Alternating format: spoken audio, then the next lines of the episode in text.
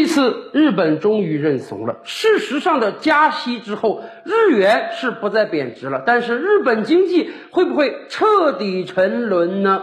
感兴趣的朋友可以点击屏幕上方的有用按钮支持我们一下。各位，欢迎来到这里说事儿。二零二二年对于日元来讲，绝对是备受打击。是表面上看，日元也好，韩币也好，英镑也好，欧元也好，甚至人民币也好，对美元都大幅贬值。但是其他货币相对而言贬的没有那么快，而日元最高峰的时候，一美元能折算一百五十二到一百五十三个日元，那真是贬值接近百分之三十啊！所以。按美元计算的日本人均 GDP 大幅下挫，今天日本的人均 GDP 恐怕已经低于韩国，低于我国台湾了。所以日本人也真是紧张啊！谁想本国的货币不断下挫呢？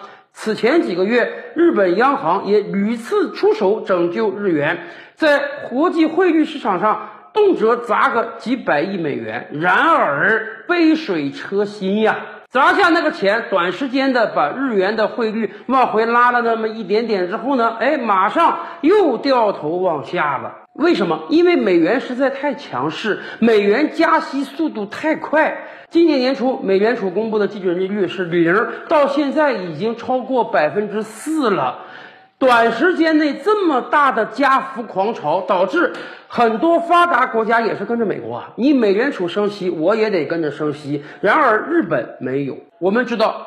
在安倍经济学的指引之下，日本过去十年都是极端的量化宽松政策。所以，当美国不断加息之时，日本还不加息，美元和日元的汇率差越来越大，导致日元贬得越来越狠。因此，市场都在猜测说，日本会不会放弃它的低息政策，也追随美元加息呢？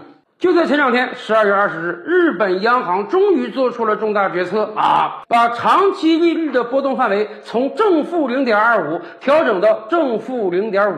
虽然说这只是很小很小的一点调整，这也不是直接加息，但它确实是事实上的加息。哎，这个政策出来之后，日元应声上涨，到高峰的时候，一个美元只能折算一百三十日元了，日元确实迅速的追了回来。连带着日元对人民币也大幅上涨。我记得今年年中啊，最高峰的时候，一个人民币能折算大概二十一二个日元。那个时候，很多朋友们还盼着说，什么时候疫情真正结束了，我们到日本去大肆采购啊，买所有东西都相当于以往打了七折，打了八折。然而现在，咱们这边疫情是放松了，可能马上出境游也恢复了。但是日元那块涨上来了，现在一个人民币只能折算十八个日元了。然而，大家千万别觉得日元这次迅速的上升是个什么好事儿。您想啊，如果说日本只要把自己的基准利率往上调一调，跟美元的利差缩减一点，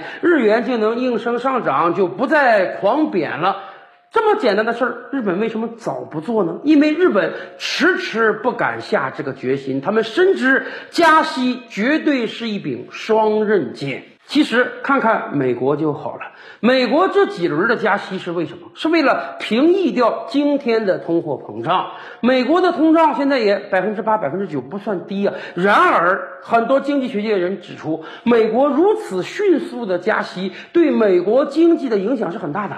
美国经济很有可能在明年步入到衰退呀。美国是这样，日本又何尝不是这样？过往三十年，日本经济被称为失落的三十年。日本经济实际上就在靠不断的举债来吊他的一口气。我们经常说，美国国债占美国 GDP 总量百分之一百三，这已经很吓人了。日本的国债占日本 GDP 总量超过百分之二百五十啊，全球罕有啊！而且，由于日本长期奉行低利率、负利率政策，日本国债几乎是没有利息的。所以，您想想，没有利息的债券谁去买啊？近年来，日本推出的大量国债有一半被日本央行给买走了，这简直就是从左左手掏钱掏给右手花。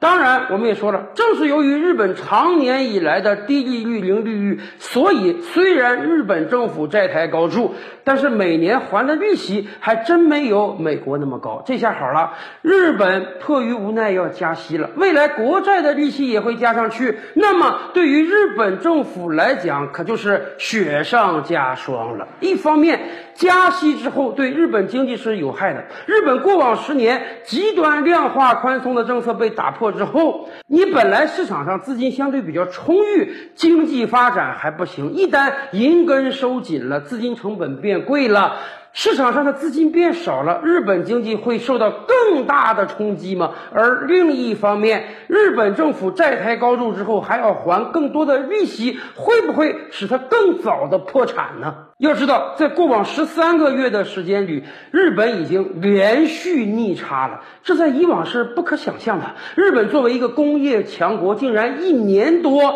在对外贸易上赚不到钱，反而要赔钱了。而另一方面，财政这么吃紧的状态之下，日本政府还穷兵黩武，说未来五年要把日本的军费占到 GDP 的百分之二以上，向北约国家看齐。在这样一个状态之下，还加息，尤其是以美国的经验看，美国可不止加了一轮息，美国是连续加了四五轮息，从零加到百分之四这么迅速。而日本要追上美国，它敢加这么多吗？所以说，日本加息之后，表面上看日元会迅速的回升，但从长久来看，对日本经济的打击恐怕是致命性的。